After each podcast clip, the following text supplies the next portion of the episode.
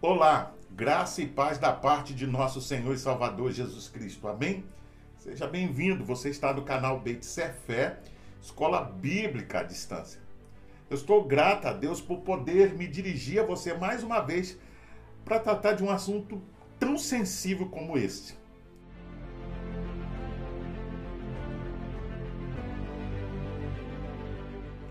Nós estamos na terceira e última reflexão desta série eu tenho recebido alguns comentários e perguntas sobre estas reflexões, bem como elogios ao tratar desse assunto tão esquecido nos púlpitos de muitas congregações.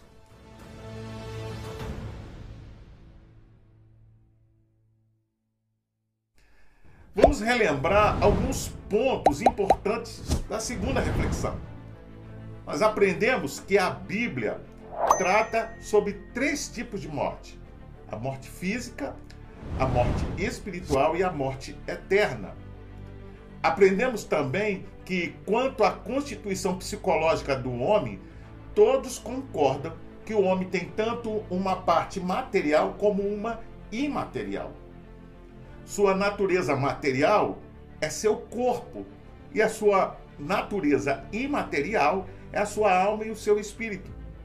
Desta forma, aqueles que acreditam que a alma e o espírito são uma só e mesma coisa são chamados de dicotomistas. Os que afirmam que não são a mesma coisa são chamados de tricotomistas. Antes de continuar, quero destacar que recentemente tive a oportunidade de visitar a Capela dos Ossos nos claustros da Igreja de São Francisco, em Évora, aqui em Portugal. O cenário, podemos assim dizer, sem dúvida, é um tanto sombrio, porém com uma simbologia de grande peso. Suas paredes e seus oito pilares estão decorados, por assim dizer, com ossos humanos, e os tetos abobadados estão pintados com motivos alegóricos à morte. Este lugar nos faz relembrar ou ganhar consciência sobre a efemeridade da vida. Logo à entrada, somos recebidos por uma frase emblemática. Nós, ossos que aqui estamos, pelos vossos esperamos. Sem dúvida, este lugar nos mostra que não somos eternos e nos alerta como a vida é só uma passagem. Ou seja, ele nos transmite a mensagem importante para todos nós sobre a transitoriedade da vida aqui na Terra. Vamos ler a Bíblia em João, capítulo 5, verso 24. Em verdade, em verdade vos digo: quem ouve a minha palavra e crê naquele que me enviou, tem a vida eterna, não entra em juízo, mas passou da morte para a vida. Pois bem, é importante entender que grande parte da missão e do ministério de Cristo aqui na terra foi nos libertar do poder do pecado e, consequentemente, das garras da morte. Jesus pronunciou mensagens confortadoras e respondeu de forma clara as perguntas sobre a morte e a vida futura. Apesar de toda a vida nesta terra terminar em morte, a obra realizada por Jesus na cruz trouxe um novo significado para o túmulo, pois, mesmo que digam que somos finitos e mortais, através da sua ressurreição, Cristo deixou uma promessa aos que creem nele e transformou a sepultura em esperança da ressurreição. As Escrituras nos dão a segurança em Cristo sobre a vida eterna. Muitas pessoas, infelizmente, possuem dúvidas e questionamentos tais como a comunicação com os mortos, todo mundo vai para o céu, nós seremos anjos, a salvação após a morte, Devemos orar pelos mortos? Os mortos, por acaso, têm lembrança da sua vida na terra? todas as crianças vão para o céu? Será que existe um anjo da morte? E por último, os animais têm alma? Algumas destas perguntas responderemos segundo as Escrituras. Como cristãos, precisamos lidar com esse assunto sem ter nenhum tipo de tabu, crendices ou qualquer dúvida, medo, terror ou negação, mas com convicção, esperança e fé. É importante destacar que Jesus enfrentou a morte por você. Desta forma, para aqueles que entregam suas vidas a Jesus, a morte não tem a palavra final, ela tem a penúltima palavra. A última palavra para o cristão vem através de Cristo e a sua ressurreição. A última palavra é vida. A última palavra é misericórdia. A última palavra é que Deus nos levará para estar com Ele eternamente. Saiba que o dom gratuito da vida eterna contrasta profundamente com o salário do pecado, que é a morte. Você pode conferir isso lendo Romanos capítulo 6, versículo 23. Jesus Cristo é o único homem inocente que já existiu. Ele encarou a morte não por causa de seus próprios pecados, mas pelos pecados da humanidade. Você pode conferir isso lendo João capítulo 3, versículo 16. Jesus enfrentou a morte por você. Na cruz, Jesus encarou a morte em todas as suas dimensões. Ele foi morto por asfixia, tortura, mas essa foi apenas a causa física de sua morte.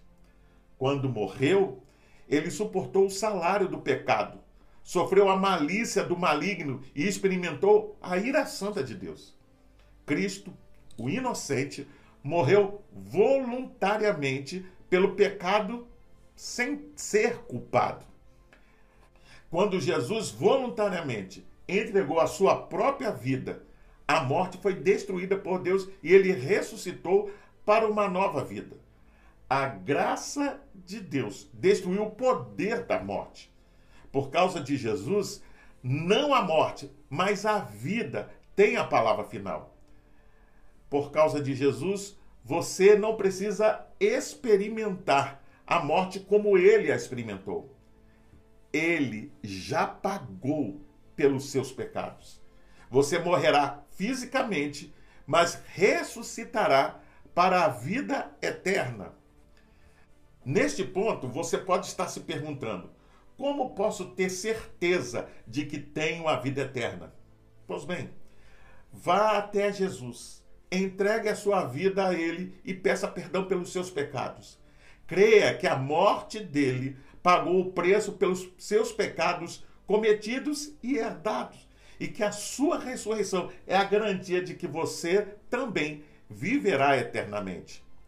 Esta é a promessa de Jesus para você. Em verdade, em verdade vos digo que quem ouve a minha palavra e crê naquele que me enviou tem a vida eterna. Não entra em juízo, mas passou da morte para a vida. Você pode conferir isso lendo João capítulo 5, verso 24. Saiba que todos nós merecíamos a morte, mas Jesus morreu em nosso lugar. Quando você confia em Jesus, você não precisa mais temer a morte, porque agora você compartilha da vida dele. Você não precisa ter medo de que, quando morrer, enfrentará o julgamento de Deus. Jesus já experimentou por você. O que lhe espera após a morte é vida real, vida eterna. Você não precisa conquistá-la. Ela é o dom de Deus para aqueles que põem a sua confiança em Jesus. O apóstolo Paulo explica desta forma: porque o salário do pecado é a morte, mas o dom gratuito de Deus é a vida eterna em Cristo Jesus, nosso Senhor. No Calvário, a morte foi vencida por Jesus e morreu. Lembre-se que a única resposta clara, definitiva, independente de quaisquer ideias filosóficas a respeito da morte, é a palavra de Deus revelada e pronunciada através de Cristo Jesus. Cristo é a última palavra e a única solução para o problema do pecado e a crueldade da morte. Você pode é, ver isso e conferir isso lendo Romanos capítulo 5, verso 17. Quando tratamos sobre a morte, sem dúvida, alguns questionamentos surgem inevitavelmente. Infelizmente, algumas respostas são frutos de crendices e superstições que são incompatíveis com a fé cristã, pois põem em causa a confiança em Deus e no seu poder sobre o mundo e a vida humana. No dicionário encontramos a definição de superstição como a crença ou noção sem base na razão ou no conhecimento que leva a criar falsas obrigações, a temer coisas inócuas, a depositar confiança em coisas absurdas, ou ainda a crença em presságios e sinais originada por acontecimentos ou coincidências fortuitas. Já a crendice como crença absurda ou ridícula. Por exemplo, o chinelo virado pode matar sua mãe. Ou o anjo da morte. Trata-se de crendices, pois não tem base na razão humana nem na verdadeira fé. Por isso, a Bíblia deve ser, para nós cristãos, a nossa base de fé e prática. E a última palavra sobre a morte.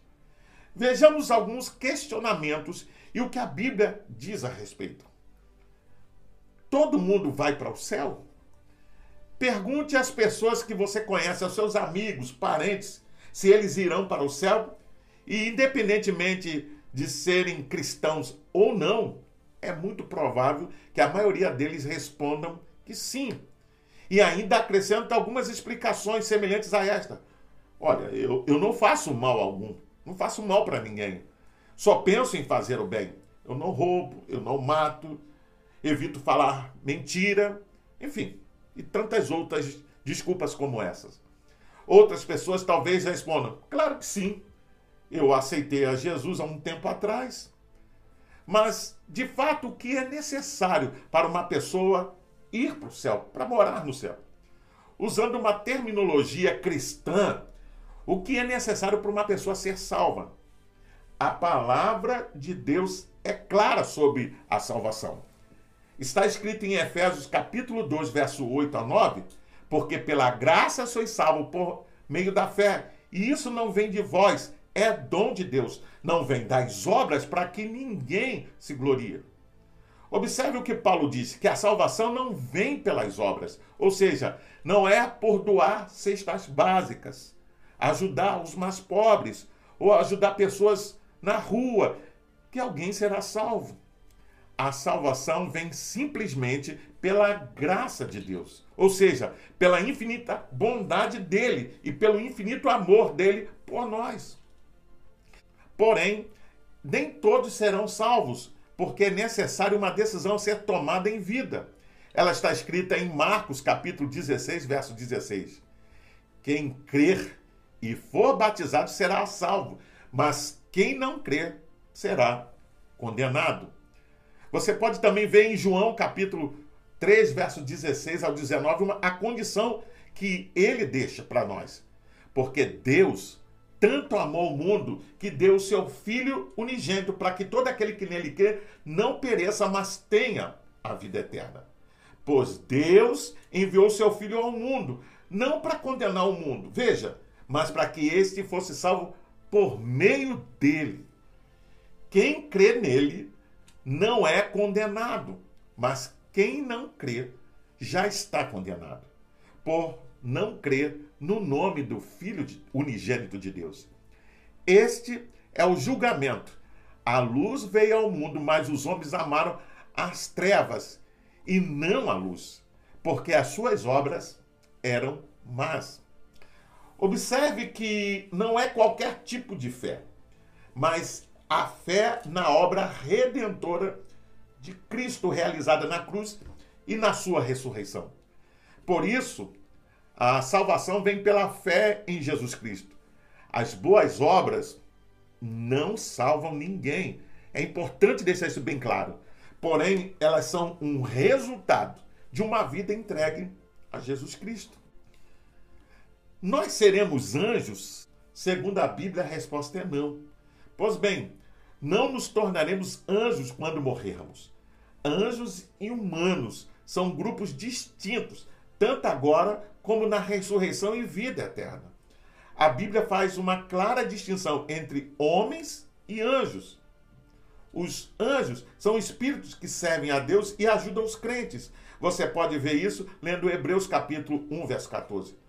Por outro lado, os homens são seres criados à imagem e semelhança de Deus, com um corpo físico. Você pode ver isso em Gênesis capítulo 1, verso 27.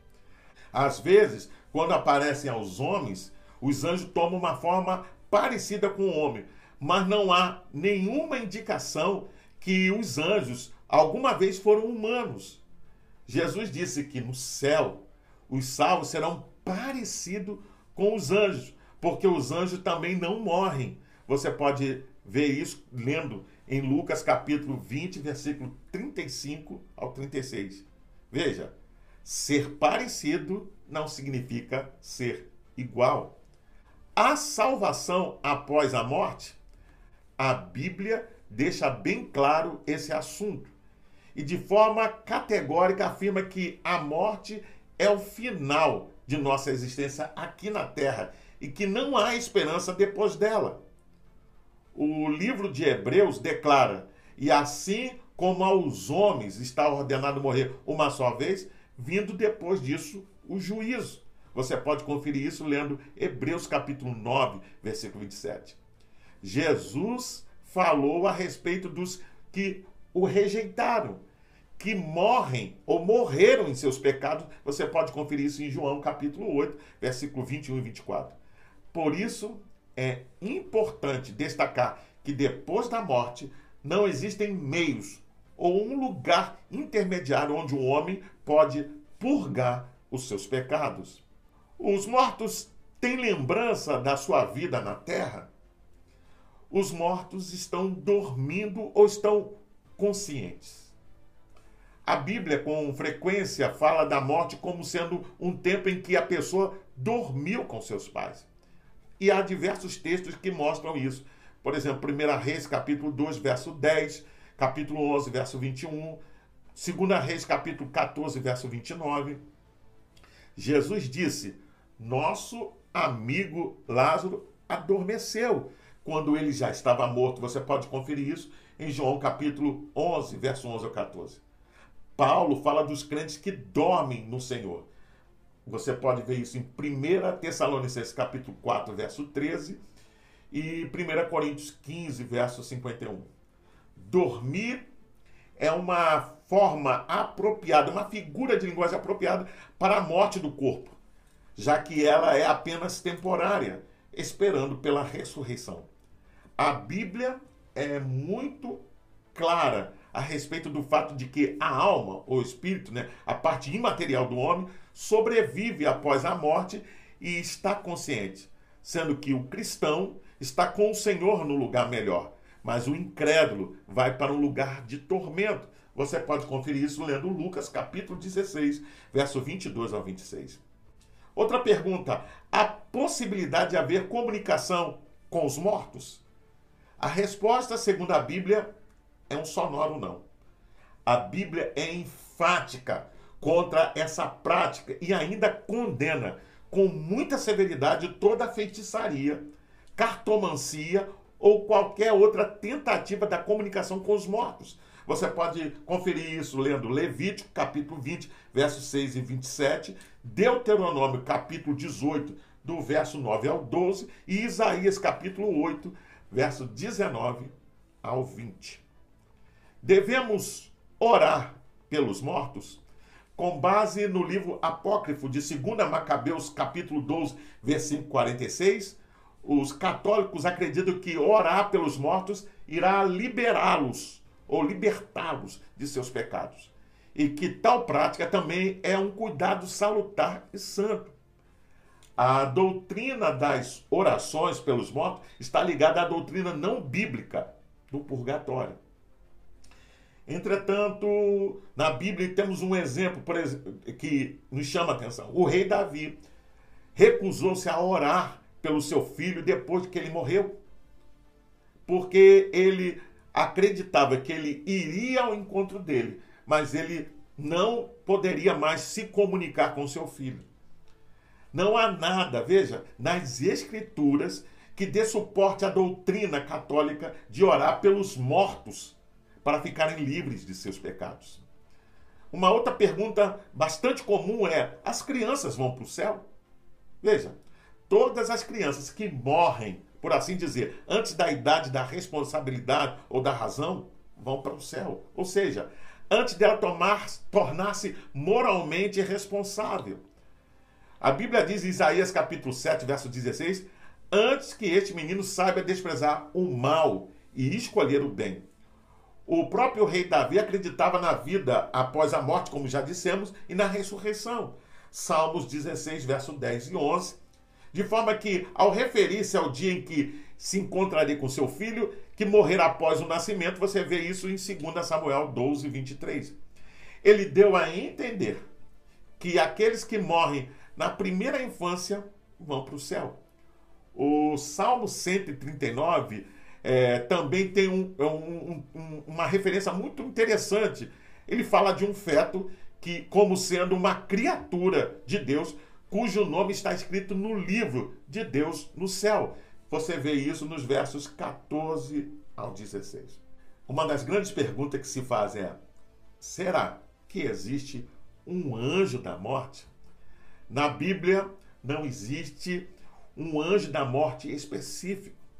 Apesar do anjo da morte ser uma figura comum em várias religiões e muito popular no imaginário das pessoas, geralmente o conceito do anjo da morte indica um ser espiritual que é responsável por ceifar a vida das pessoas quando chega o seu tempo na terra, ou chega o seu fim, ou pelo menos assistir essas pessoas no momento da morte, acompanhando as suas almas nessa transição para o mundo dos mortos.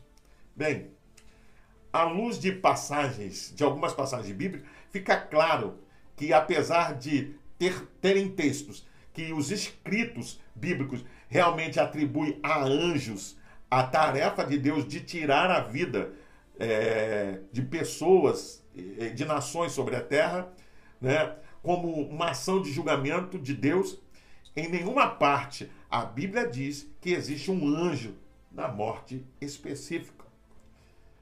Uma última pergunta. Os animais têm alma? Eles vão para o céu? Ao estudar sobre a morte, muitos questionam se o destino do homem é igual ao do animal. Muitas pessoas têm dúvida se existe diferença ou não. Ao ler as escrituras no livro de Eclesiastes, por exemplo, Salomão parece declarar que não há diferença entre a morte de um homem e de um animal.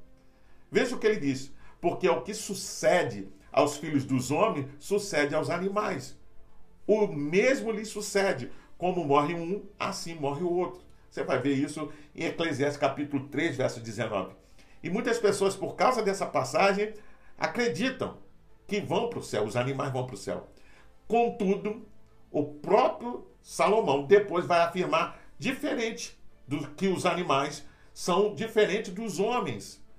Ou seja, quando o homem morre, o espírito volta a Deus que o deu. Você vê isso em Eclesiastes capítulo 12, verso 7. Apesar de haver uma aparente discrepância aqui, não há um conflito. Nós devemos compreender que há tanto semelhanças como diferença entre a morte do animal e a do homem. Em ambos os casos, o corpo morre e retorna ao pó. De igual modo, a morte, tanto de um como de outro, é certa e não há como evitá-la. Nestes pontos, veja bem, o fenômeno físico é o mesmo tanto para o homem quanto para o animal. Por outro lado, o homem tem uma alma, um espírito imortal, e o animal não tem. Você entende e compreende agora porque no, na segunda reflexão, nós tratamos da, da, da constituição do homem, agora você compreende. Ou seja, sobre o animal algum, diz a Bíblia, deixar o corpo e habitar com o Senhor, como Paulo fala em 2 Coríntios capítulo 5, verso 8. Assim também, em texto nenhum, a Bíblia fala da ressurreição de um animal, como faz a respeito de todos os seres humanos. Você vê isso em João capítulo 5, verso 28 a 29 e Apocalipse capítulo 20, versículo 4 ao 6. Assim, no âmbito espiritual, há uma grande diferença entre a morte do homem e a do animal. Homens vão para o céu, animal não. Por fim, a morte, sem dúvida, é um inimigo em comum de todos os seres humanos. Todos nós, em determinados momentos, já experimentamos, após o falecimento de um amigo, uma pessoa querida, de um familiar, a sensação de um vazio no coração. Um sentimento de solidão que toma conta de nós que nos conscientiza da nossa finitude, da finitude da vida humana.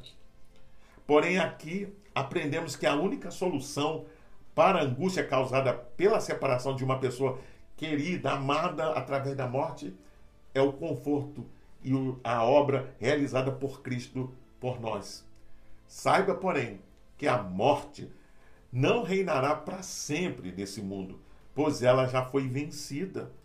Deus julgará todas as coisas e condenará o diabo e os seus anjos os ímpios à morte, e todos serão lançados no lago de fogo, que é a segunda morte. A morte nos rouba praticamente tudo, mas uma coisa ela não pode tirar de nós: é a confiança em Cristo. Fique tranquilo, em breve Cristo voltará e ele vai colocar tudo no seu devido lugar. Iremos morar eternamente com ele. Nesse dia, Aqueles que tiverem mortos ressuscitarão, e muitos dos que tiverem vivos não vão experimentar a morte, vão ser transformados para habitarmos com o Senhor. Lembre-se que os nossos queridos irmãos estão dormindo, não é? e que nossos amados que descansam serão ressuscitados, como já disse, por Jesus na ressurreição para a vida quando ele voltar. Pois bem, Hoje encerramos esta série de mensagens. Eu espero sinceramente que ela tenha ajudado a você a compreender melhor e tirado algumas dúvidas sobre esse assunto tão difícil, que toca tanta gente. Convido a você que chegou até aqui e se em algum ponto ainda permaneceu algum tipo de dúvida, busque nas Escrituras as respostas que você precisa. Nesta série, nós abordamos alguns pontos importantes. O conceito da morte na Bíblia. Quais os tipos de morte que a Bíblia cita? A constituição do homem, a morte de Cristo e os seus efeitos. E tentamos tirar algumas dúvidas sobre a morte. Caso você tenha chegado até aqui, agora e perdido alguma reflexão anterior ou deseja revê-la, basta acessar o canal. Pois bem, para se inscrever é rápido, é fácil. Basta clicar aqui embaixo, dá um gostei, faça um comentário sobre esta reflexão, deixe a sua opinião. Acione também o sininho para receber as futuras notificações e compartilhe com seus contatos nas suas redes sociais para que mais e mais pessoas tenham acesso ao conteúdo desta reflexão. Você pode também ouvir esta reflexão acessando o seu podcast de preferência. Até o próximo encontro. Nós nos vemos em breve. Fique na paz. Deus te abençoe.